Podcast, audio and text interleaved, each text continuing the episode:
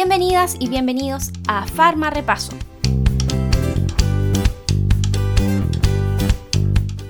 Hoy nos corresponde hablar de una familia bien particular que tiene un amplio espectro de acción, que es la familia de las quinolonas. Dentro de sus características más importantes es que son fármacos bactericidas, tienen efecto post-antibiótico y se clasifican por generaciones. Esto puede variar de un libro a otro, pero tenemos dentro de la primera generación al ácido nalidíxico, que no tiene uso actualmente en Chile.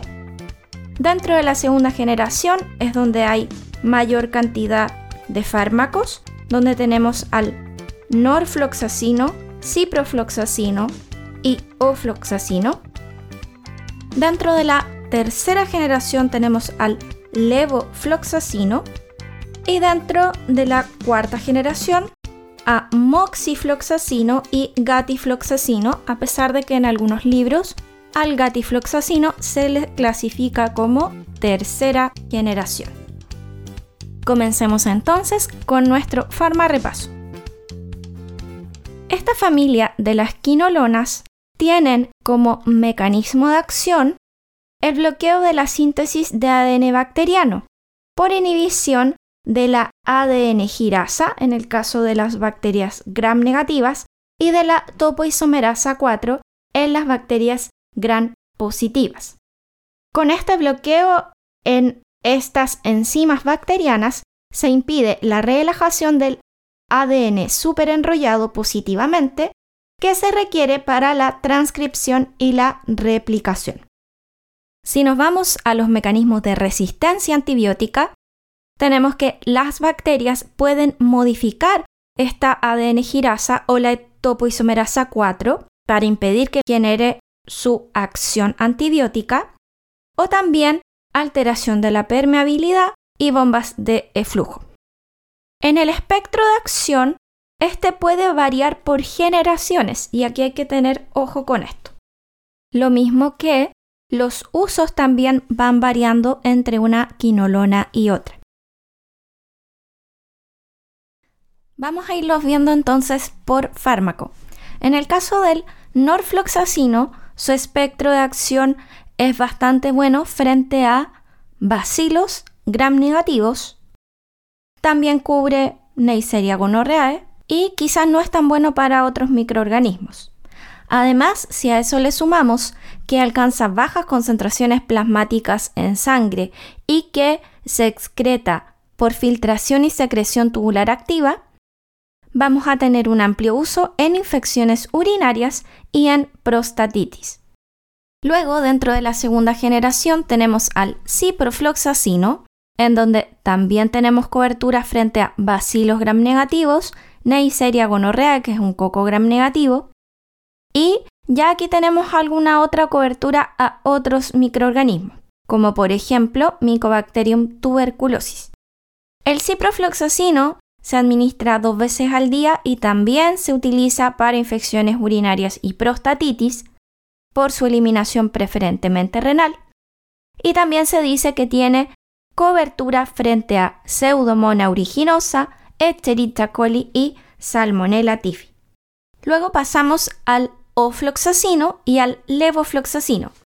El levofloxacino es de los más utilizados ya que corresponde al isómero levorotatorio del ofloxacino, que es más activo frente a estreptococos. Aquí destaca entonces para el levofloxacino el uso o más bien la cobertura frente a Staphylococcus aureus sensible a meticilina, a Streptococcus pneumoniae, además de lo que mencionamos anteriormente frente a bacilos gram negativos. También cubre clamidia, eh, igual cubre Mycobacterium tuberculosis y también se agrega especies de micoplasma. Levofloxacino es frecuentemente utilizado para prostatitis, infecciones a la piel, neumonía adquirida en la comunidad y sinusitis, porque junto con moxifloxacino, y aquí esto es frecuentemente utilizado, levo y moxifloxacino se les denominan quinolonas respiratorias, ya que cubren Streptococcus pneumoniae, Haemophilus influenzae y bacterias atípicas. En el caso de moxifloxacino, mejora la potencia gram positiva del levofloxacino y además cubre cepas anaeróbicas. Eso lo hace útil en infecciones intraabdominales, además de lo mencionado anteriormente para levofloxacino.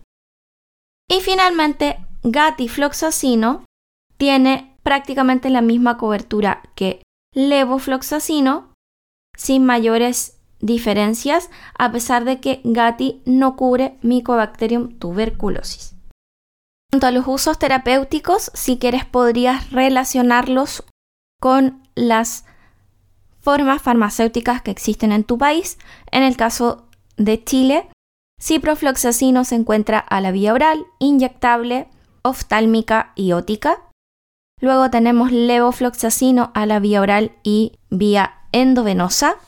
Ofloxacino y gatifloxacino solamente por vía oftálmica y moxifloxacino por vía oral inyectable o endovenosa y oftálmica. La verdad es que es bastante difícil hablar de las quinolonas como familia. Si te das cuenta, hay ciertas características que son particulares de una quinolona por sobre otra. Ahora, si hablamos de la farmacocinética a modo bastante global, tenemos que destacar algunas cosas que son bastante importantes y que generalmente se preguntan. La primera está relacionada con la absorción. La presencia de alimentos puede retrasar la absorción del antibiótico, por una parte, y además pasa muy similar que con las tetraciclinas. No se puede combinar nunca con antiácidos, con cationes divalentes o trivalentes, porque se forman complejos insolubles, un complejo quinolona-cation. Así que completamente contraindicado el uso, al igual que con las tetraciclinas, con lácteos, con cationes, con antiácidos. En cuanto a la distribución, tienen baja unión a proteínas, una elevada solubilidad en agua, alcanzan bajas concentraciones en líquido cefalorraquídeo, grasa, atraviesan fácilmente la placenta y la leche materna y vamos a encontrar un alto volumen de distribución en orinas, pulmón, próstata, bilis y también se han encontrado altas concentraciones de antibióticos en macrófagos y neutrófilos. En cuanto al metabolismo, solamente cipro y norfloxacino realizan esta etapa principalmente por reacciones de oxidación y conjugación, y en el caso de la excreción, esta es predominantemente renal por filtración glomerular y secreción tubular activa.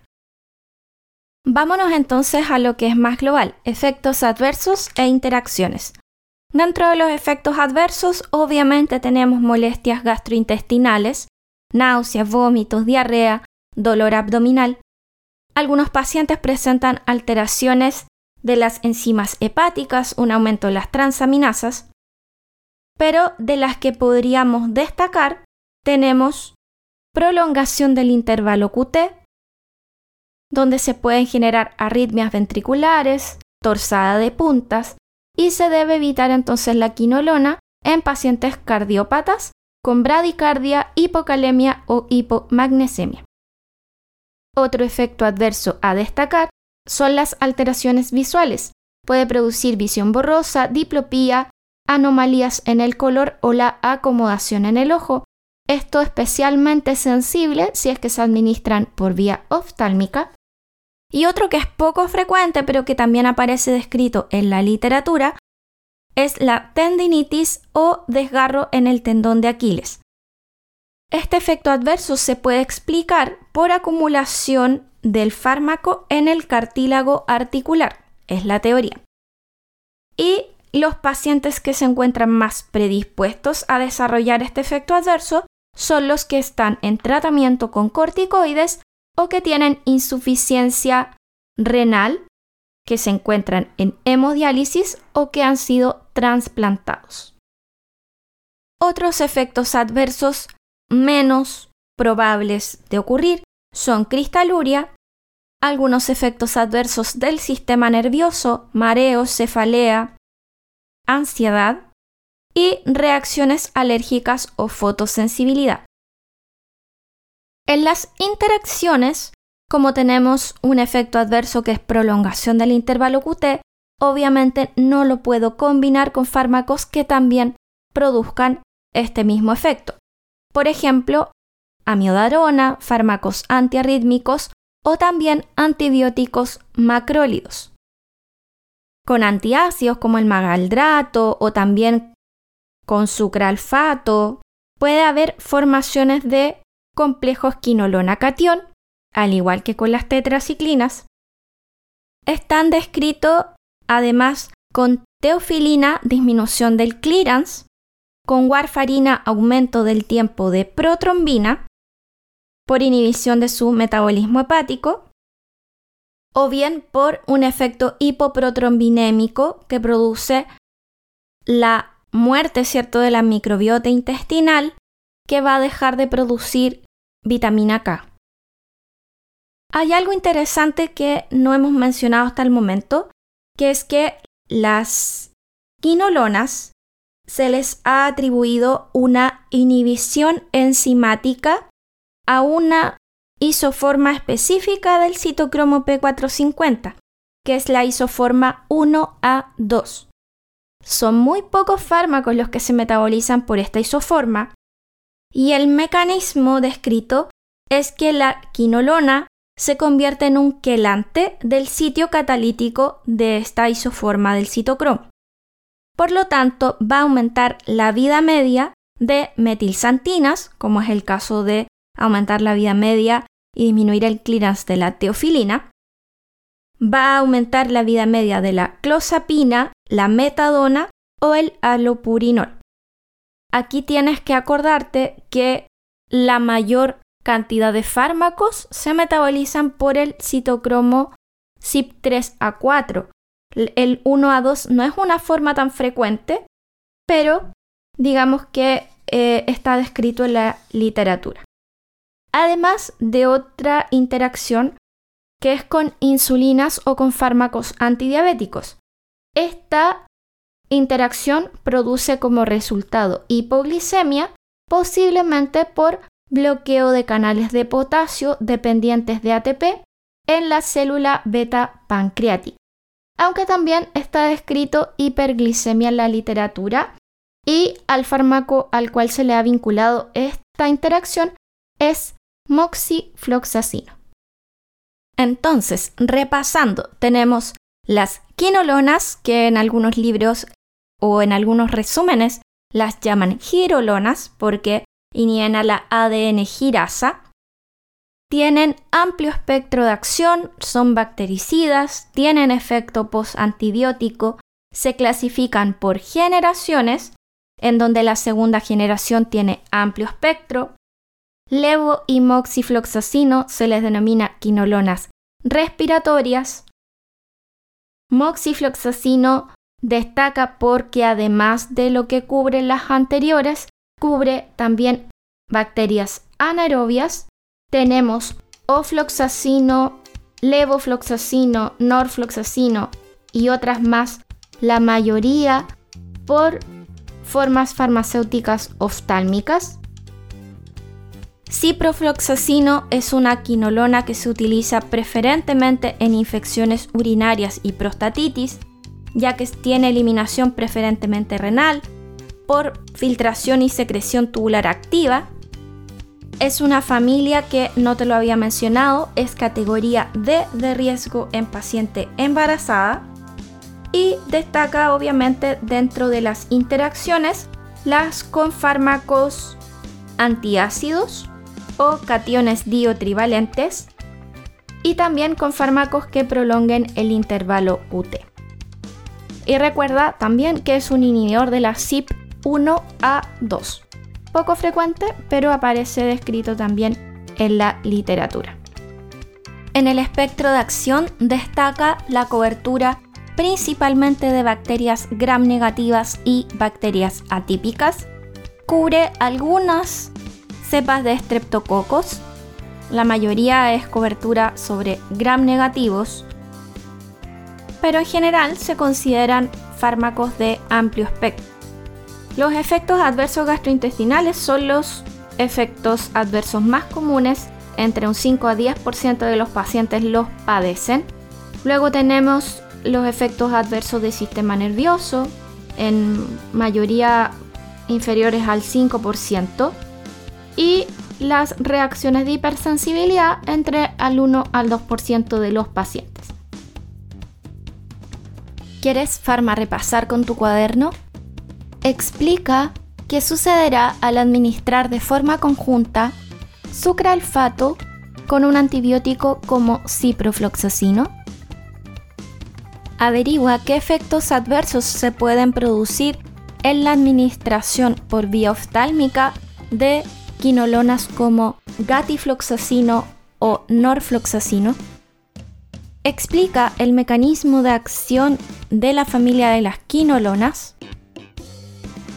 Y por último, explica por qué aumenta la vida media de teofilina en uso conjunto con una quinolona como moxifloxacino. Muy bien, entonces este ha sido nuestro farma repaso de quinolonas y ya nos quedan muy poquitos antibióticos por ver. Vamos a irnos ya por antibióticos más misceláneos que vamos a ver en un solo episodio. Nos vemos.